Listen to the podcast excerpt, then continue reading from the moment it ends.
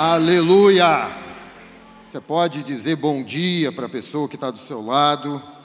Talvez você chegou, foi se assentando, chegou no movimento, na correria. Aproveito para desejar bom dia para você que está aqui no prédio. Quero desejar bom dia também para você que nos assiste na sua casa, na sua residência. Te agradecer por ter aberto as portas para nós. Para nós é um privilégio tremendo estar participando nesse verão e você ter aberto as portas para estar conosco, para participar. Amém, queridos? Quantos estão felizes com Jesus aqui? Fala assim: glória a Deus. Irmãos, Deus tem algo lindo para falar conosco nessa manhã. Pai, segura no banco, segura aí, porque Deus vai falar algo para nós. Meu coração está muito feliz em poder estar tá tendo essa oportunidade, esse privilégio de estar tá compartilhando com vocês novamente, de estarmos juntos nesse verão. O dia hoje está sensacional, está bonito. Eu me alegro em ver a igreja do jeito que está, pessoas que de fato têm estado aqui, têm, têm focado né, em estar servindo ao Senhor, independente das estações. Feliz também por aqueles que estão de férias, porque faz parte, a gente precisa descansar, não é? E eu estou muito feliz. O desejo do nosso coração é que essa palavra que Deus há de trazer para nós caia em boa terra e que ela de fato produza frutos e que sejam frutos dignos de arrependimento para a glória dele. Amém, irmãos? Desejo do meu coração é que tudo que Ele tem para nós seja liberado nessa manhã. Você está com o coração disposto para isso? Deus vai liberar algo extraordinário sobre a minha vida e a sua vida nessa manhã, irmãos. Pode ter certeza do que eu estou te falando isso. Deus quer ajustar o nosso coração. Fala assim comigo: Deus quer fazer ajustes no meu coração. Deixa eu fazer uma pergunta aqui. Quantos entendem que precisam de ajustes? Levanta a mão aqui. Rapaz, que legal. Que bom que você entende que você precisa de ajuste. A realidade, esse tema, recentemente eu tive um, um papo com meu pai, deve ter tido mais ou menos uns dois anos atrás aí. Meu pai, dois anos não, ele teve, há dois anos ele teve o primeiro AVC e o tempo está passando tão rápido, acho que foi ano passado, 2021, meu pai teve o segundo AVC. E, e esse AVC, ele trouxe algumas consequências. Graças a Deus, meu pai não ficou paralisado, não teve nada disso, mas ele teve um lado do corpo que ficou mais dormente. E ele acaba sentindo bastante essa dormência do lado do corpo dele. E recentemente, num papo que nós tivemos lá, ele virou para mim e falou assim: Meu filho, questão de saúde, que meu pai sempre foi muito ativo, meu pai é comerciante, né? Então, meu pai durante muito tempo foi muito ativo, viajava muito, fazia muitas coisas. E, e ele recentemente fez uma palavra para mim, meu filho, questão de saúde, a gente precisa cuidar antes. A gente precisa dar manutenção, a gente precisa estar cuidando da saúde a vida toda, porque depois que a gente perde, é terrível.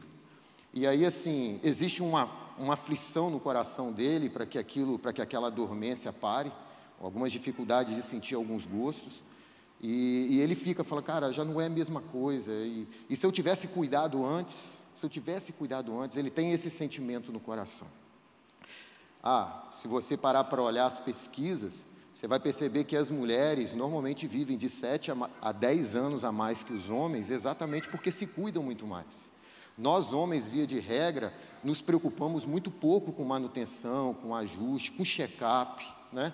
As mulheres têm um costume muito mais, é, é, muito mais acentuado de estar se fazendo check-up, de estar cuidando, de estar dando manutenção.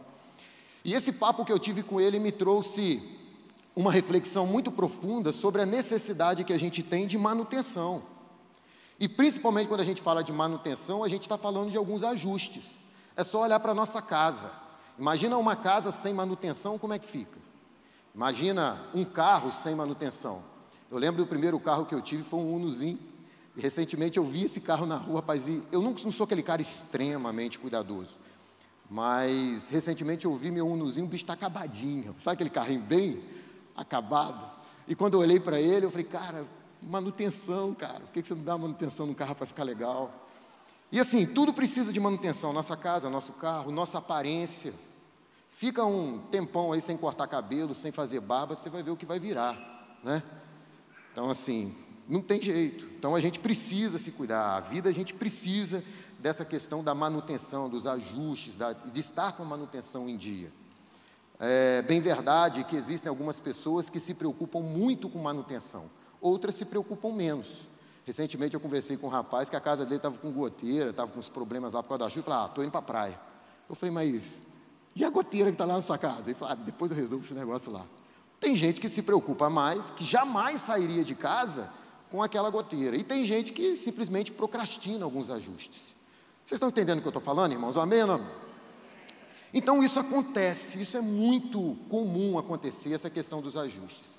E eu quero trazer um texto para os irmãos, que está lá em Filipenses capítulo 4, versículo do 4 ao 9.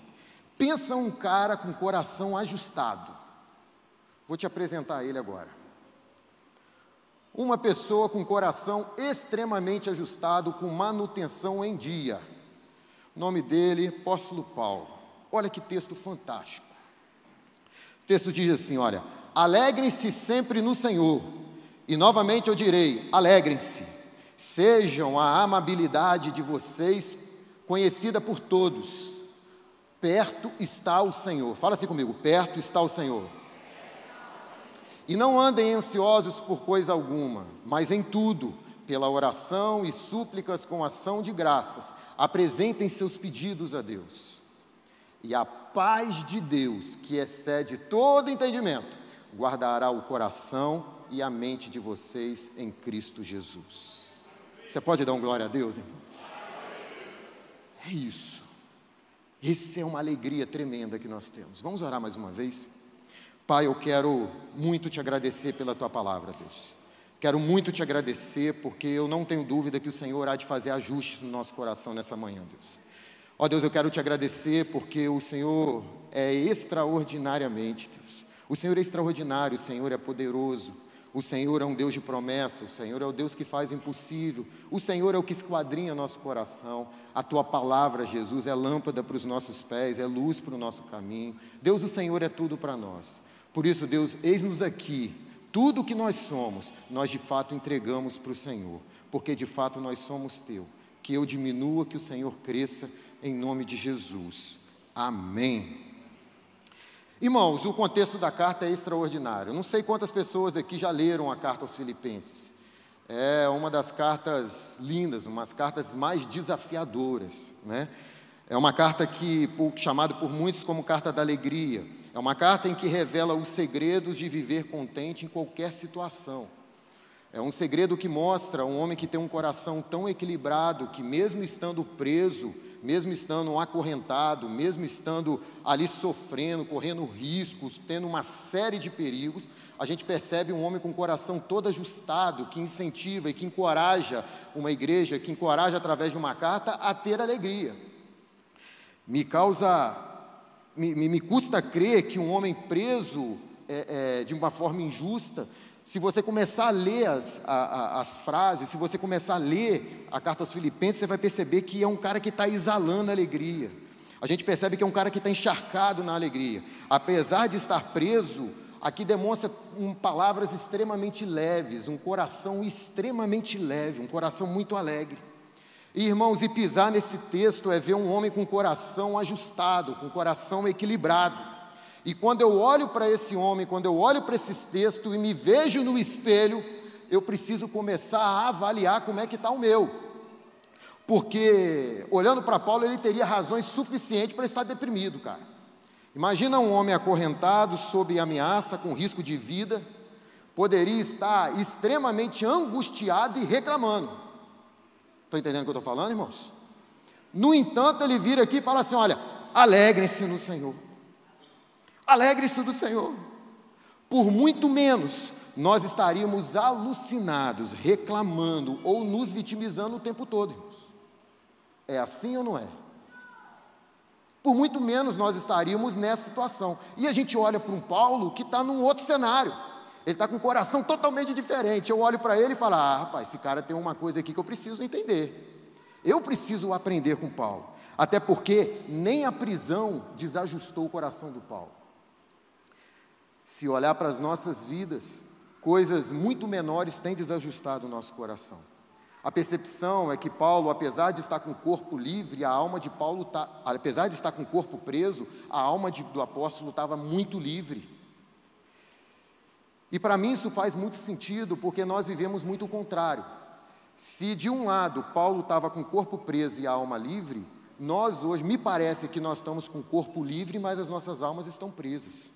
Me parece que as nossas almas estão desequilibradas. Me parece que nós estamos desajustados. Parece que a questão do domínio próprio tem diminuído. Me parece que a gente fala muito sobre domínio próprio, mas a gente vive muito pouco. É só olhar para as nossas casas.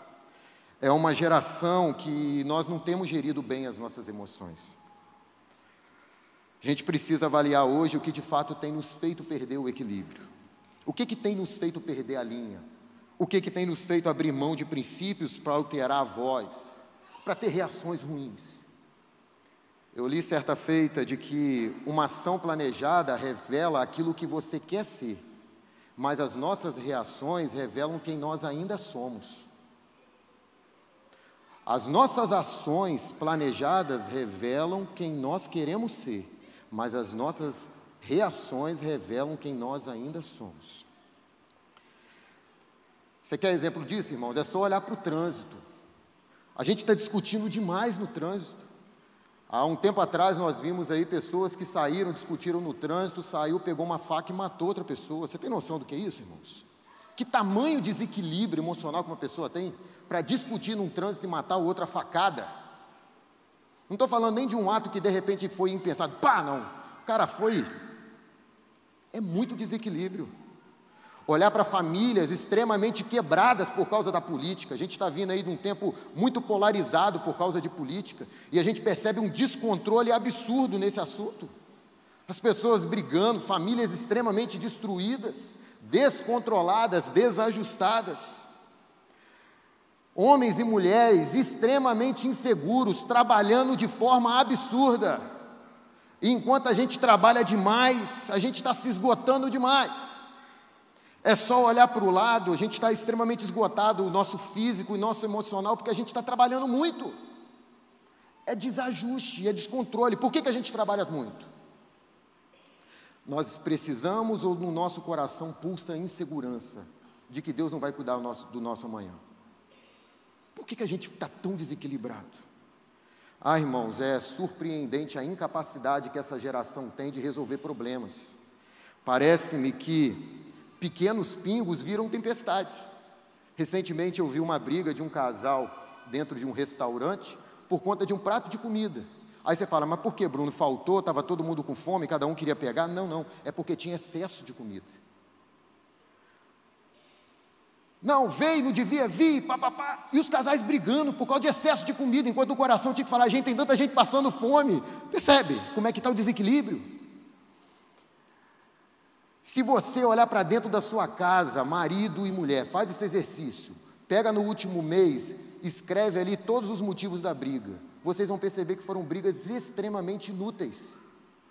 A gente está brigando por causa de muito pouco. Até se você perguntar para o cara, rapaz, por que, você está brigado com ela? Ah, não sei. Mas você lembra, e até me esqueci o que era, mas eu continuo brigado. Parece que a nossa intenção, que o que nos alegra é continuar brigando. Percebe os, os desajustes? Irmãos, o que falar daquelas pessoas que têm temperamentos desequilibrado, irmãos. Tem pessoas que andam que são iguais uma bomba relógio, você não sabe o que, que vem daqui a pouco. Você já fica andando com ela e esperando a hora que ela vai explodir. De repente ela está num nível, de repente, buf, explode. Quantos aqui conhecem pessoas assim? Levanta a mão. Será que você está aqui nessa manhã? E a grande questão, irmãos, é porque o desequilibrado não se enxerga. Aquela pessoa que é desequilibrada, ela se esconde atrás de causas que são aparentemente nobres. O cara vira e fala: o cara está trabalhando demais. Não, meu amor, mas eu estou trabalhando demais para trazer comida para dentro de casa. A família está morrendo, mas o cara está desequilibrado, está desajustado. Não, mas por que você brigou? Não, ela pisou no meu pé. Não, Bruno, ela usou demais a pasta de dente. Não, Bruno, ela deixou a pasta de dente aberta lá no quarto. Não, ela deixou o ar-condicionado ligado quando não devia mais. Eu já pedi um milhão de vezes para desligar. Então me parece que eu tenho direito de economizar a luz porque a receita não está tão boa. Me mostra que o desequilibrado ele sempre acha que tem razão e ele se esconde atrás de uma causa aparentemente nobre. É aquela pessoa que fala assim: olha, eu estou desequilibrado, mas eu não levo desaforo para casa. Conhece alguém que já falou isso, irmãos? A gente precisa avaliar quem controla a nossa vida. Se você não leva desaforo para casa, irmãos, a gente precisa avaliar quem controla a nossa vida. E Deus te trouxe aqui nessa manhã porque Ele tem um projeto para nós de nos reequilibrar. Se a gente está falando de um ano de maturidade, maturidade passa por um processo de equilíbrio, irmãos. E Deus tem um plano no nosso equilíbrio. A grande verdade é que esse desequilíbrio tem gerado consequências tremendas dentro do nosso coração, tanto é que você pode observar que, que nós temos dormido mal. Nossa mente já não para, a gente está com mente inquieta. A gente está vivendo uma fase que a gente está cobrando demais os outros, nós estamos nos cobrando demais. A gente vive uma fase que a gente tem medo de tudo. O nosso mau humor parece que está transbordando o tempo todo. Uma hora você está feliz, outra hora está triste. A gente está brigando demais. Por um lado, a gente está sendo até chato.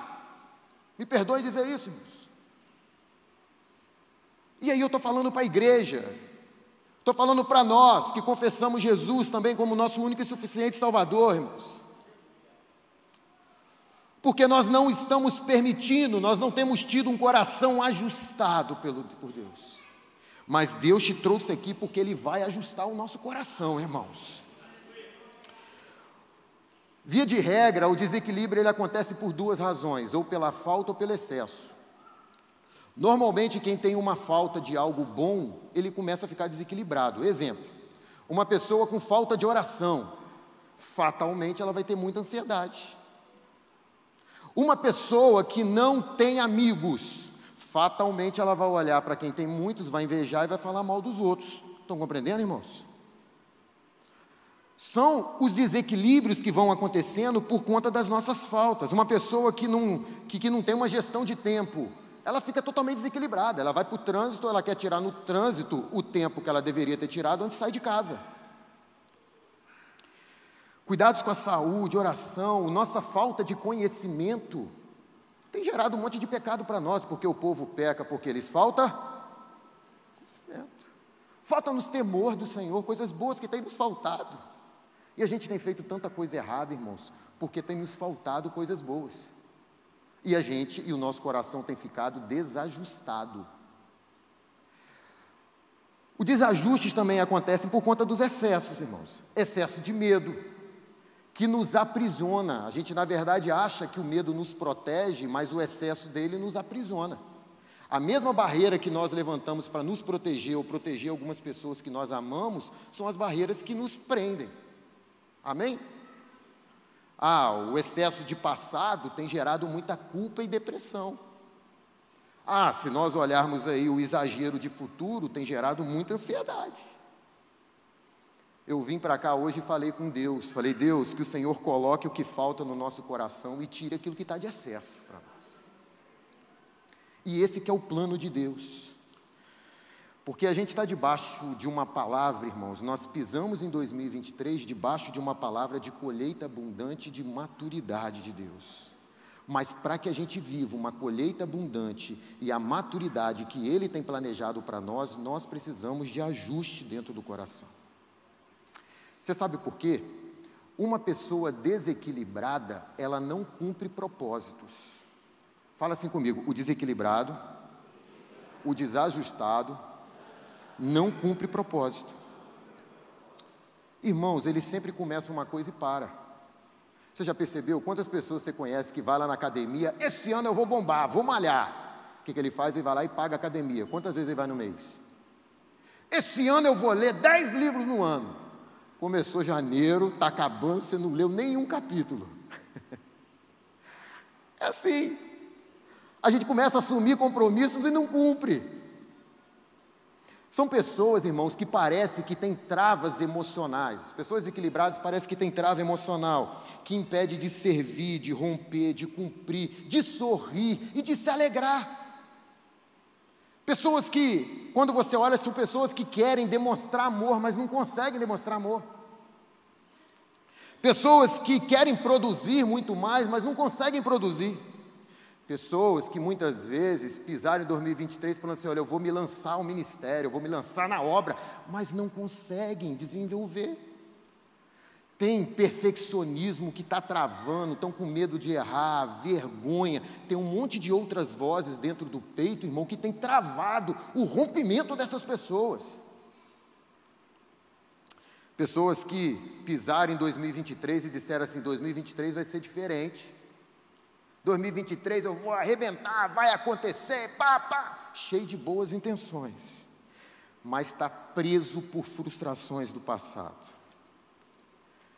É bem de verdade que as nossas expectativas, elas, a, a expectativa é a mãe da frustração. As nossas decepções são proporcionais às expectativas que nós colocamos. Mas é bem da verdade também que a gente tem, ao longo desse tempo, permitido que algumas feridas do passado norteiem a nossa caminhada daqui para frente. Vocês estão entendendo o que eu estou falando, irmãos? A gente está tão ferido porque nós fracassamos lá atrás que nós estamos inseguros e paralisados naquilo que Deus tem para fazer para nós. Nosso coração está desajustado. Deixa eu colocar uma, um equilíbrio aqui. Porque quando eu, diz, quando eu falo que pessoas que querem fazer, mas não conseguem, eu não estou aqui estimulando a vitimização. Mas eu estou aqui te encorajando a enxergar o seu estado para que você acredite nessa manhã que Jesus pode transformar a sua realidade.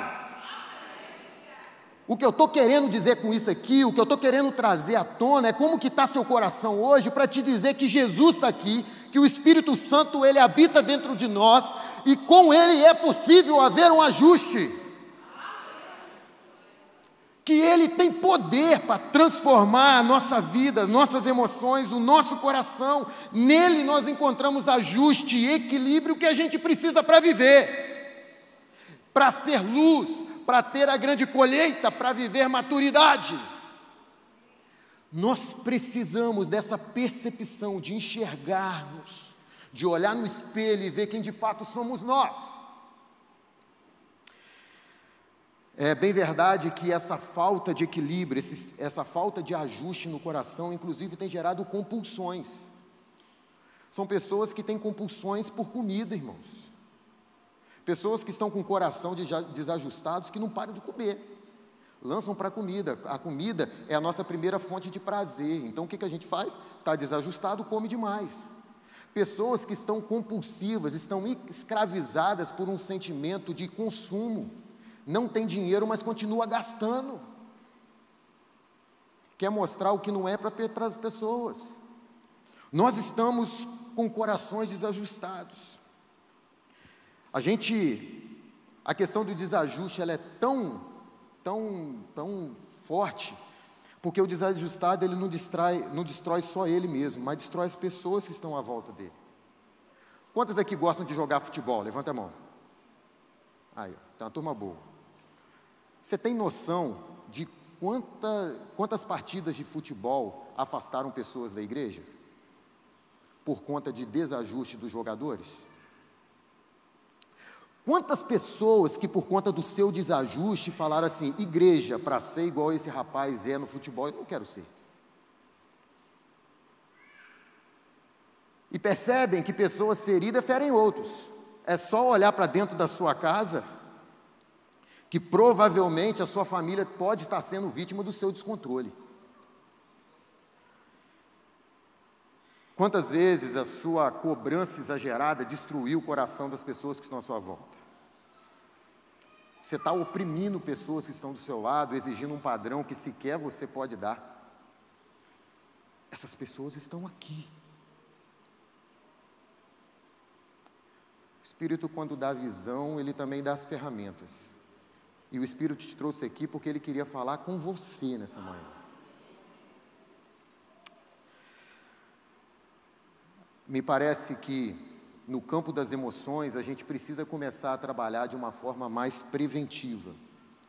1 Pedro capítulo 1, versículo 13 diz: "Portanto, estejam com a mente preparada e pronta para agir." a gente precisa começar a controlar aquilo que nos desequilibra. Engraçado que quando eu pensava nisso daqui, eu lembrei da minha casa. Lá em casa foi passando de geração em geração, né? Meu pai teve convulsão febril, eu tive convulsão febril, meu filho teve, minha filha teve convulsão febril e de agora, recentemente, meu filho teve convulsão febril. Não sei quantas pessoas aqui já passaram por, esse, por essa experiência, não é uma experiência boa. Na verdade, quando a febre aumenta de uma forma repentina ou quando ela cai de uma forma repentina, é como se desarmasse a criança, entende? A criança está aqui conversando com você e de repente ela, buf, como se desarmasse o relógio, desligou a luz. O cérebro da criança ainda não está maduro para receber aquela alteração de temperatura. Então a criança vai e desarma. E aí nós fomos cuidado, né? E aí nós fomos e no meio do cuidado, eu lembro de uma médica que virou para nós e disse assim: "Olha, a gente já percebe que o cérebro dela não tem a maturidade para entender essa mudança brusca de temperatura. Então, sabe o que, que a gente vai fazer? Nós vamos. E a gente não sabe qual febre que vai gerar convulsão e qual febre que não vai gerar convulsão.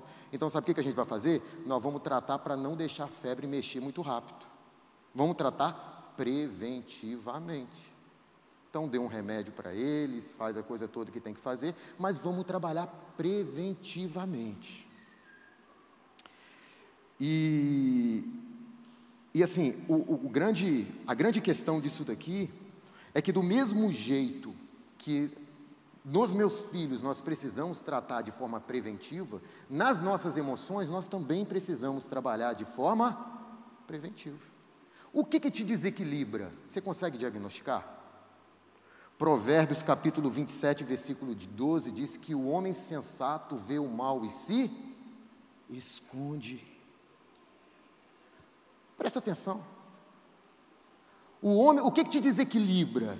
Você consegue diagnosticar o que, que te desequilibra, o que, que te faz perder a linha?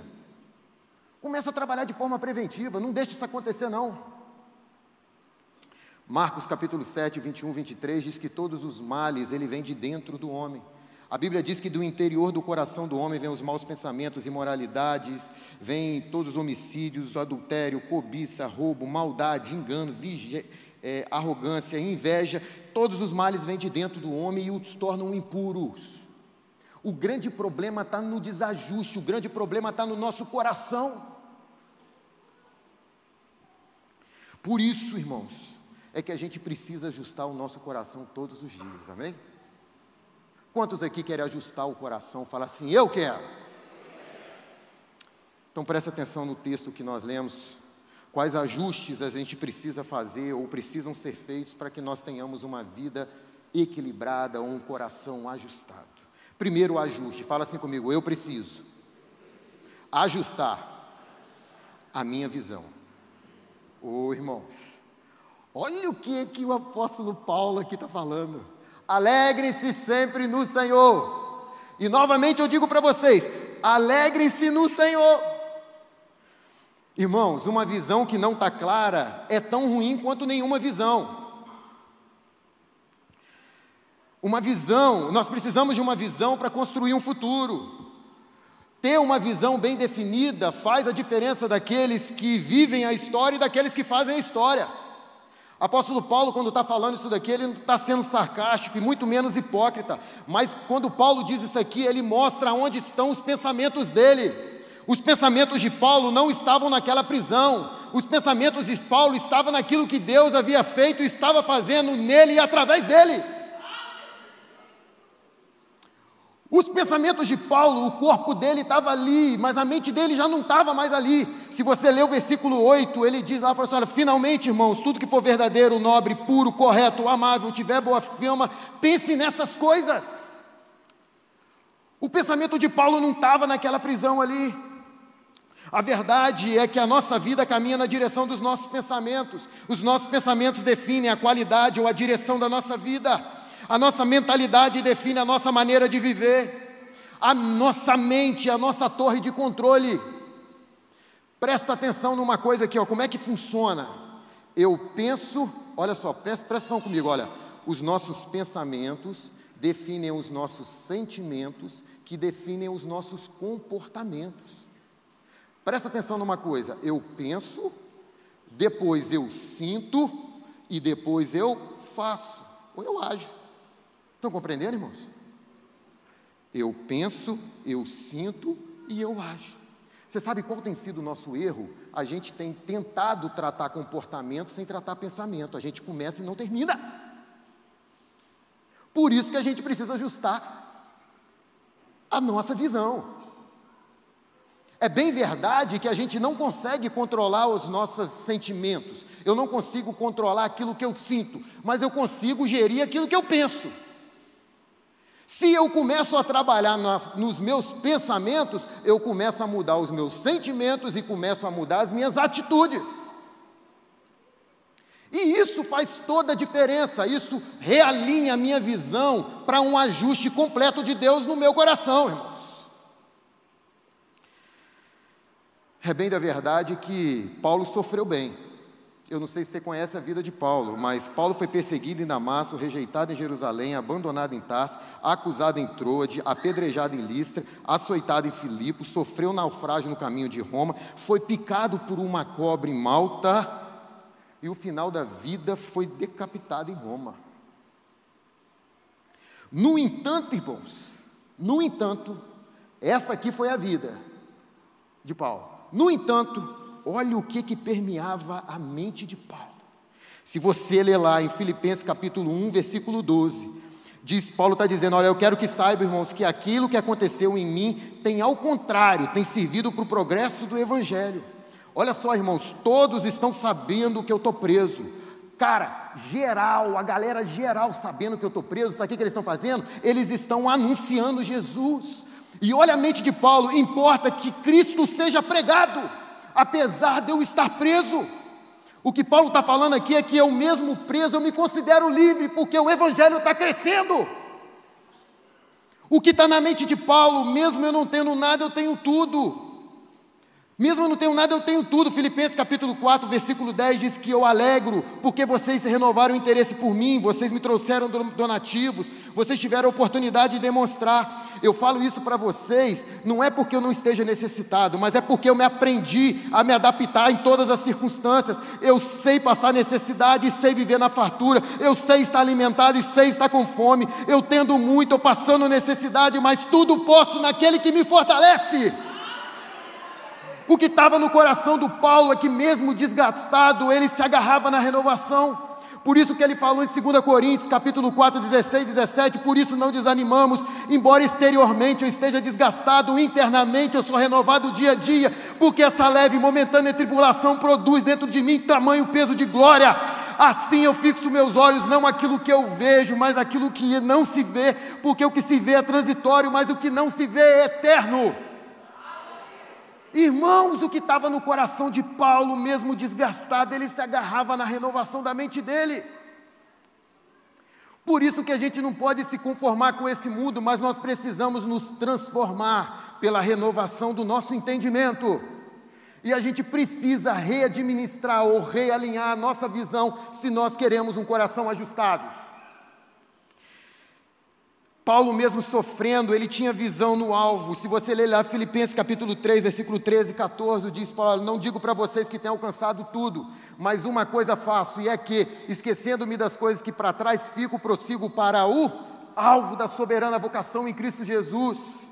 Se você quer mais, Paulo mesmo em vida esperava o encontro com Deus.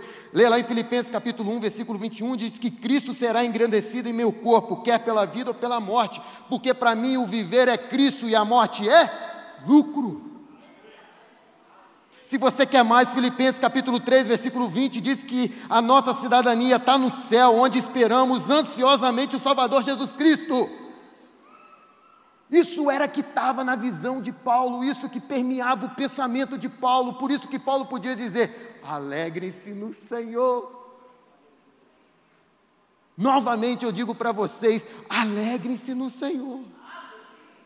Isso é visão, isso é ajuste de visão. Nós somos estrangeiros, peregrinos, forasteiros.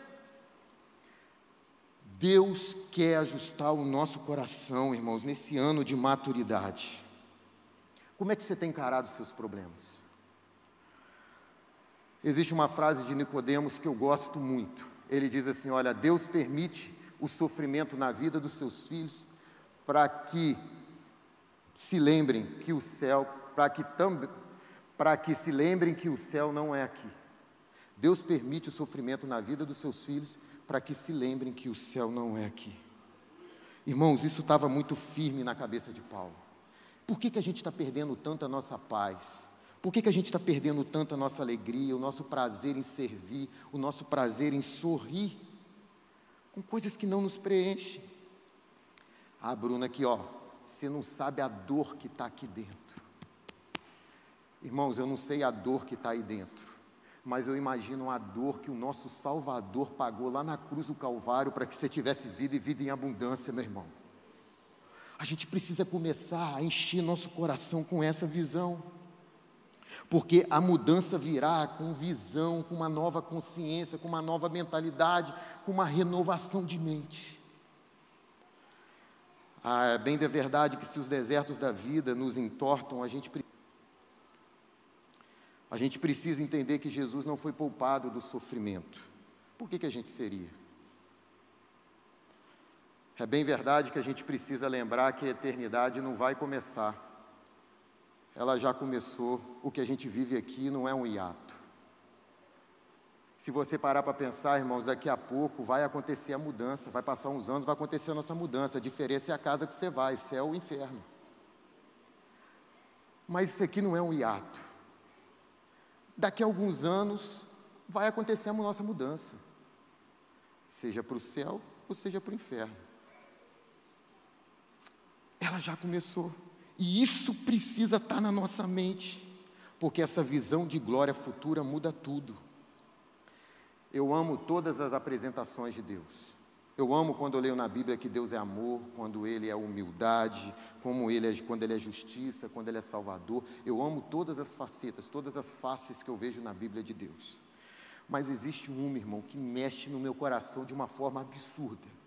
Quando eu começo a fechar meu olho e começo a imaginar uma trombeta rasgando o céu de um lado a outro. E a Bíblia diz que todo olho verá, todo joelho se dobrará. Um Cristo glorioso, um Cristo glorioso voltando em glória, um noivo poderoso voltando para buscar noiva. Irmãos, quando eu fecho o olho e começo a imaginar, o rei está voltando, o rei está voltando. Irmãos, meu coração começa a encher, encher. Eu falo, rapaz, que loucura, eu estou tão preocupado com tanta coisa que eu não devia. E eu lembro, o rei está voltando, o rei está voltando. Meu coração começa a se encher dessa coisa.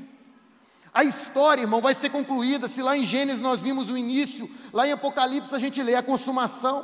Se lá em Gênesis foi escrito a criação dos céus e da terra, a Bíblia diz que em Apocalipse nós receberemos, nós veremos novos céus e nova terra. Se lá foi um jardim, em Apocalipse nós teremos a cidade santa. Se lá em Gênesis nós lemos o casamento do primeiro Adão, a gente vai ver as bodas do Cordeiro. Se a gente vê em Gênesis o princípio do pecado, nós veremos o fim do pecado, porque tragada foi a morte. Tragada foi a morte.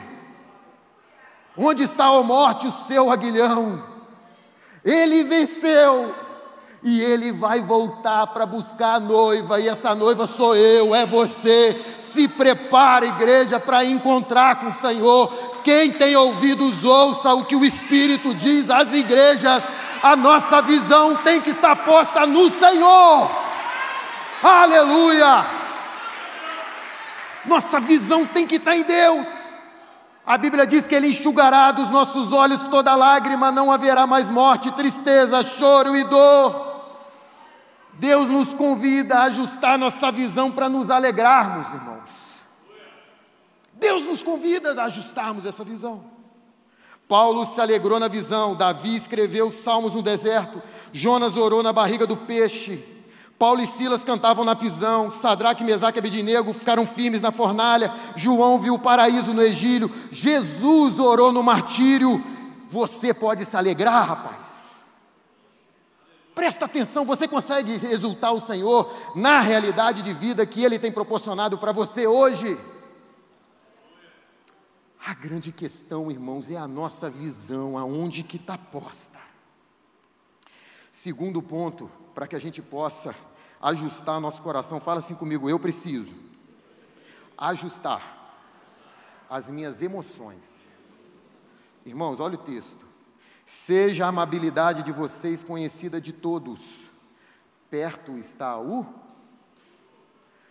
O grande problema das nossas emoções é que a gente esquece que ele está perto. Hein? Amabilidade aqui significa suavidade, gentileza, relutância em brigar. O texto aqui quer descrever o coração de uma pessoa que deixa Deus agir. É interessante que essa semana, cada mensagem é uma história, né? Essa semana eu saí com meu filho, finalzinho da tarde, para andar com ele. Rapazinho sem aula, dois anos de idade em casa, fica virado giraia, né? Quem tem filhos aqui sabe como é que funciona. Aí eu fui sair para caminhar com ele, minha esposa havia saído, e aí assim, Davi foi andando na rua, cara, e toda esquina ele fala assim: Cacai, lixo. Ele fala lixo assim: lixo. Aí ele ia na outra esquina: lixo. Ia na outra esquina: lixo. Cacai, lixo. Irmãos, eu andei um cado com ele. Toda esquina, Davi falava para mim: lixo. Cacai, lixo, lixo. E rapaz, ele toda hora chamando a minha atenção para o lixo. E aí depois eu virei para ele e falei assim: filho, será que o caminhão de lixo vai ter espaço para levar todos esses lixos, toda essa sujeira? Ele, sim, papai, sim, papai. Engraçado que ali, na hora que a gente estava nesse papo ali, Deus falou no meu coração, de que na nossa vida, também, no nosso dia a dia e nos nossos cliques, em cada esquina tem lixo emocional. E do mesmo jeito que eu tive dúvidas naquele momento ali, se o caminhão de lixo, brincando com ele, né? Se o caminhão de lixo teria espaço para levar todos aqueles lixos, Jesus tem poder para limpar todos os nossos lixos do nosso coração. Ele tem poder para entrar lá no quarto que está guardado, escuro da nossa alma e arrancar tudo aquilo que é lixo, irmãos. Deus quer tirar o nosso lixo, perto está o Senhor. O mundo não quer um fardo mais pesado, mas o mundo precisa de um coração mais leve. Amém, irmãos? Permita ser curado, irmãos, no seu sentimento de desvalor, aquele grito que tem na sua alma que diz que você nunca vai ser nada, que você não presta para nada, aquela sensação de irrelevância, quando você não se sente amado. Deixa eu te dar uma palavra aqui, perto está o Senhor. Permita ser curado desse sentimento de perfeccionismo. Quando você diz que nunca está bom, aquela sensação de sempre estar tá devendo, aquela cobrança exagerada com você mesmo. Permita Deus falar com você, perto está o Senhor. Permita ser curado na sua identidade, a sua aparência não é um erro, os seus fracassos não te rotulam. Deus, quando olha para você, não olha sob a ótica do seu desempenho, mas olha sob a ótica do sangue de Jesus sobre nós. Não é o seu desempenho que mostra quem você é, mas é o seu caráter. A gente precisa parar de comparar os nossos bastidores com os palcos das redes sociais. Pare de se comparar, irmãos. Permita o Espírito ir ali hoje e começar a arrancar esse sentimento que te paralisa. A gente precisa permitir Ele tratar essa sensação de insegurança absurda que está dentro do nosso coração e que só nós e Ele sabemos. Você sabe o quanto é inseguro para fazer as coisas, você tenta enganar todo mundo, mas você não engana Deus. Salmista diz que sonda-me, ó Deus, e conhece os meus pensamentos. Para onde eu vou fugir da tua face? Se subir até os mais altos céus, o Senhor está lá. Se descer na profundeza da terra e montar minha cama, ali o Senhor também está. Para onde, Senhor, eu fugirei da tua face? Não tem como fugir do Senhor, Ele vê o nosso coração, porque perto está o Senhor. Permita ser curado nas suas relações. Salmista Davi, capítulo 55, versículo 12, diz: Olha, se o meu inimigo ou o meu adversário tivesse me feito esse mal, eu suportaria, mas você, as maiores feridas na nossa alma são geradas pelas pessoas que nós mais amamos, daquelas pessoas que nós mais temos expectativa de receber amor.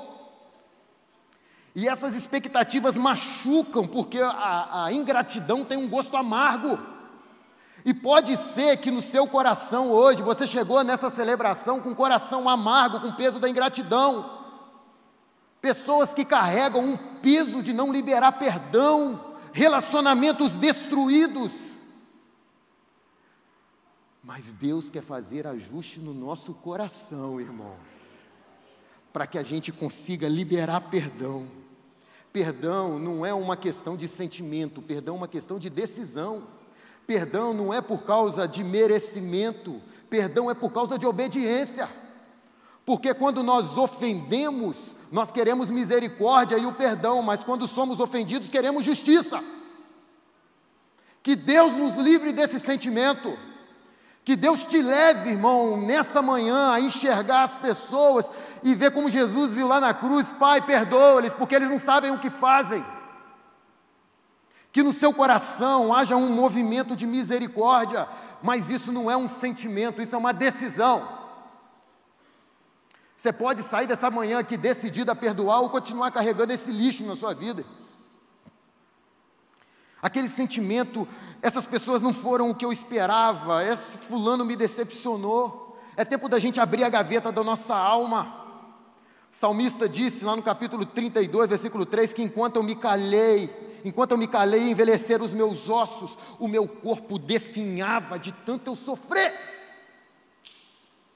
Pode ser que existam pessoas aqui nessa manhã sofrendo, irmãos, inclusive doenças físicas, porque estão garradas com esse lixo. É bem verdade, antes de começar aqui, eu conversava com o irmão e falei para ele: falei, meu irmão, ferida escondida infecciona. Pega uma ferida e esconde ela, bota aquele, aquele aquele curativo esconde ela. Aquilo vai começar a infeccionar. O que o Espírito Santo de Deus está fazendo com a gente hoje é assim, ó. Deixe o sol da justiça entrar nessa ferida, irmãos. Porque doença emocional é a mesma coisa que você pegar uma bola e tentar afundar na piscina. Não sei se você já percebeu isso. A gente pega a bola, Aí você está na piscina, assim, quem tem filho gosta de brincar com isso, né? Você pega a bola aqui na beira da piscina e começa a afundar. E quanto mais profundo fica, mais força você faz, né assim? E a gente faz isso com as nossas emoções. E vai.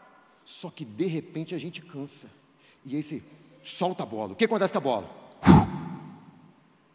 É isso que acontece com as nossas emoções não tratadas. A gente vai escondendo até quando pode quando você não pode mais, aquilo vem e sobe numa violência absurda. Isso são as nossas emoções. Existe uma frase do, do Mac Anderson que eu gosto do Mac, ele gosta muito. Ele disse que se você não tirar o lixo da alma, um dia você terá que tirar sua alma do lixo. Se você não tirar o lixo da alma, um dia terá que tirar sua alma do lixo. Irmãos, isso é muito sério porque a produção de lixo não para. Joyce, Joyce Meyer vai dizer que aquilo que é enterrado vivo não morre. Trauma é internalizar ferida.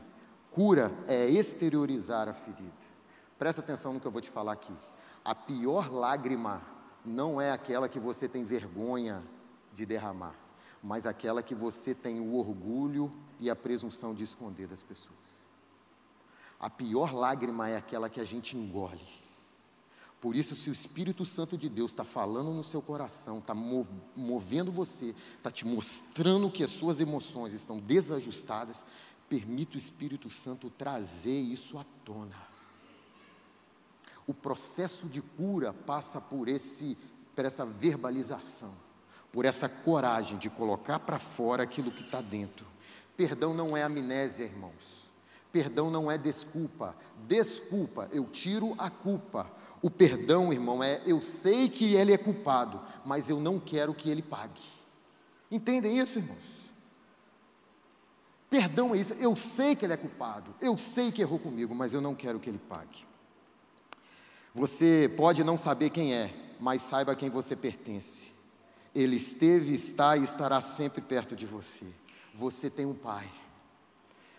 Tem uma frase também que eu gosto muito que diz: Não importa o quão traumático foi seu passado, se você está em Cristo, sua história não te define, a história de Cristo define você. Nosso passado, ele é escola, nosso passado não é restaurante, que toda hora a gente vai lá para alimentar alguma coisa.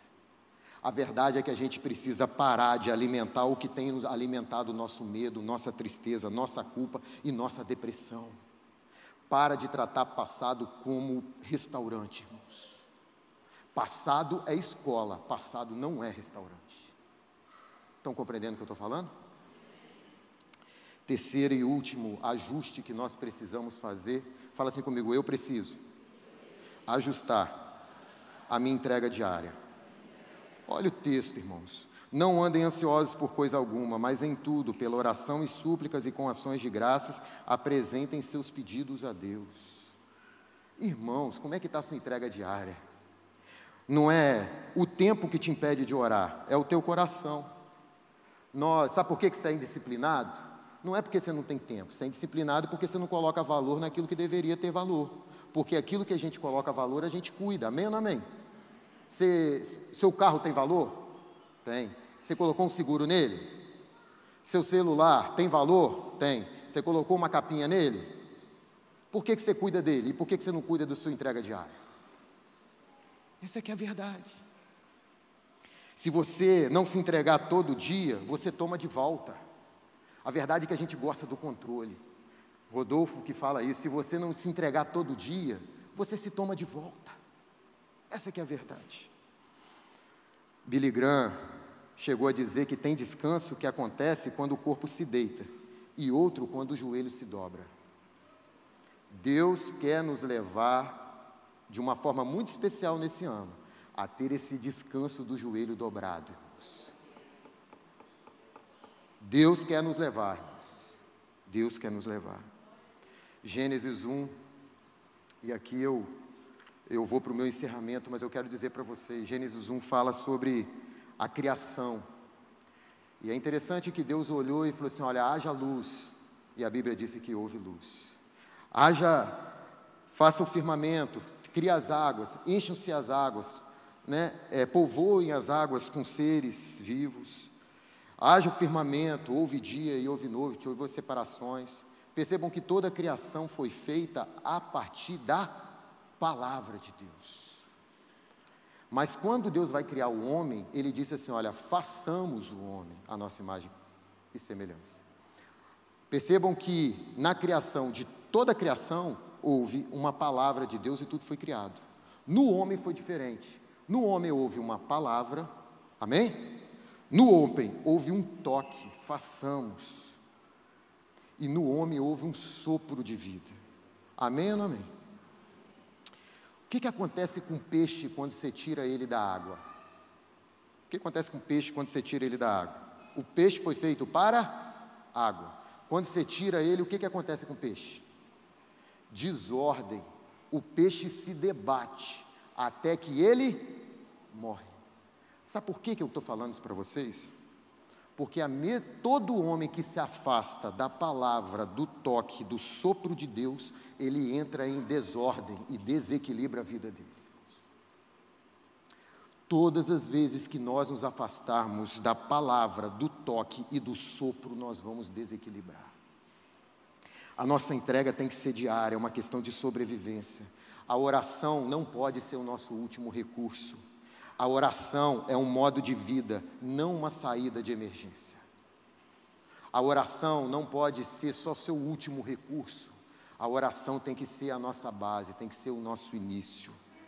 A oração não muda Deus e nem as circunstâncias, mas a oração alinha meu coração ao coração de Deus e me liberta da ansiedade em achar que Deus não está cuidando.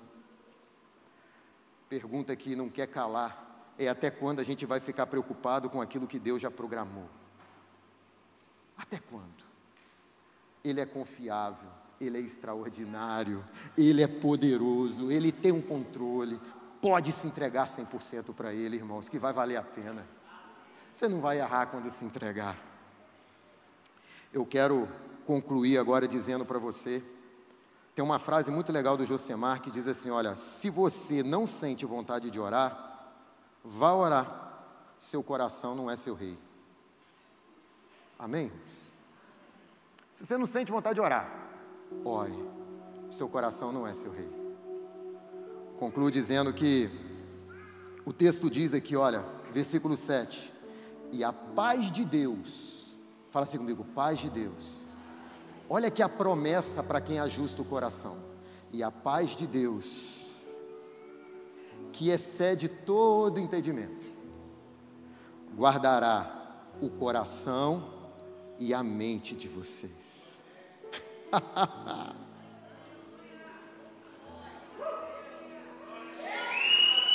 Aleluia.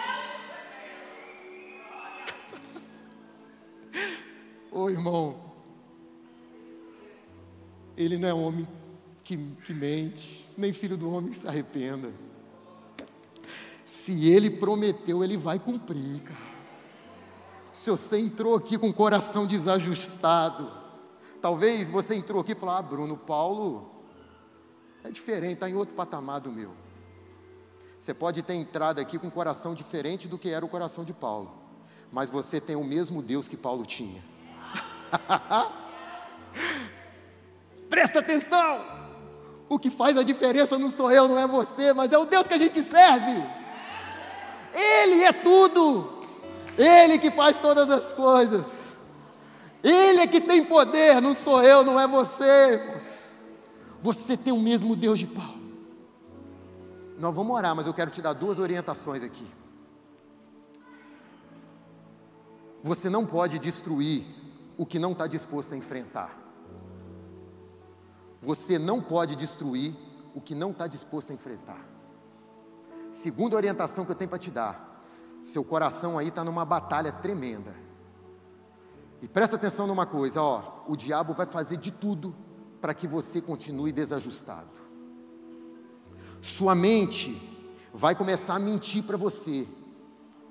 Não, você tem razões para isso. Não, lembra daquela atitude que você fez que eu te mostrei aí? Você tem razões para isso.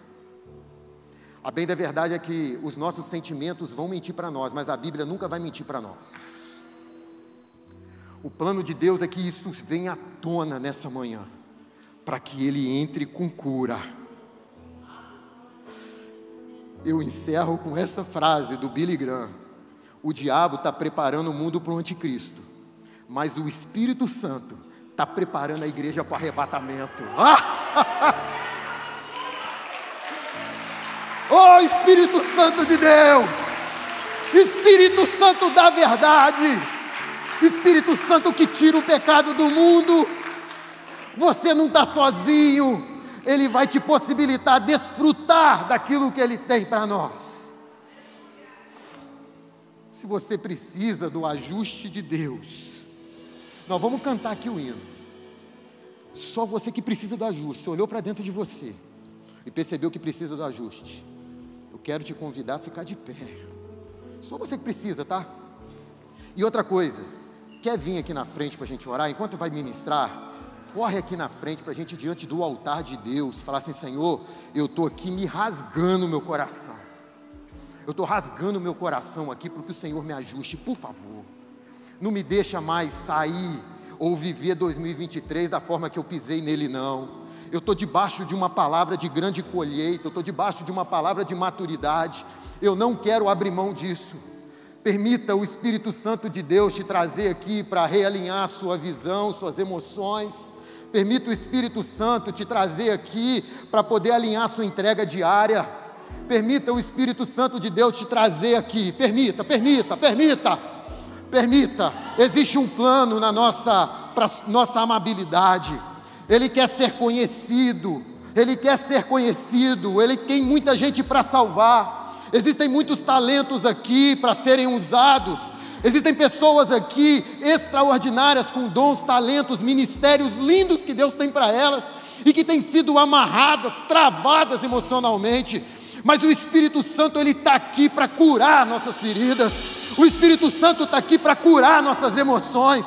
Espírito Santo está aqui para te mostrar que você precisa perdoar. Espírito Santo está aqui para te mostrar que você precisa avançar. O Espírito Santo está aqui para te mostrar que você não está sozinho, porque perto está o Senhor, perto está o Senhor, perto está o Senhor, perto está o Senhor, aleluia, perto está o Senhor, aleluia. Começa a clamar, e você que está aí pode vir, pode vir, aleluia. Deixa eu te falar uma coisa.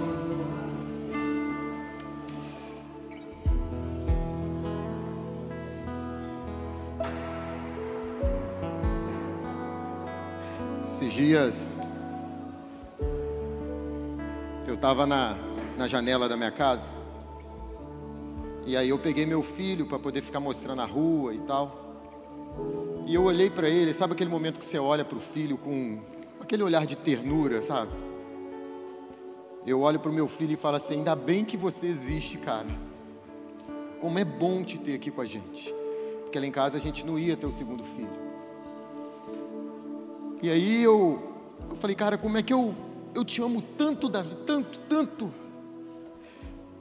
Como é que eu faço para que você entenda, cara, que eu te amo demais da conta? Eu te amo muito, muito, muito, muito, muito, muito. E aí a única palavra que vem no meu coração, sabe qual? Esteja presente. Por que, que eu estou falando isso? Porque a maior prova do amor de Jesus por nós é o fato dele estar presente na nossa vida. Por isso que perto está o Senhor, cara. Perto está o Senhor. Sabe, hoje você deve você já sonhou tantas coisas para sua vida e Talvez hoje você olha, fala, cara, eu, sonhava em ter um casamento. Hoje você tem um casamento, mas você não consegue desfrutar mais desse casamento, porque seu coração está desajustado. Sabe, você sonhou com tantas coisas que hoje você vive, mas você não consegue, porque parece que você está travado. Ah, vocês sonharam com um ministério tão extraordinário. Você sonhou ser tão usado por Deus, sabe? Mas teve um monte de coisa aí que te parou, cara. O Espírito Santo me colocou aqui para te dizer que Ele está perto de você. Você tem um Pai. Sabe o que, que o Espírito Santo está fazendo? Ele está realinhando a nossa visão.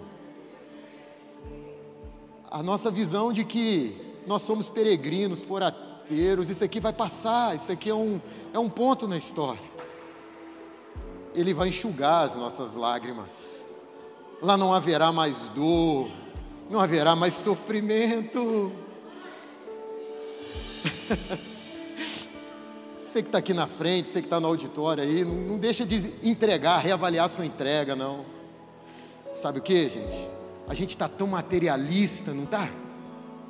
A gente está tão pego às coisas daqui.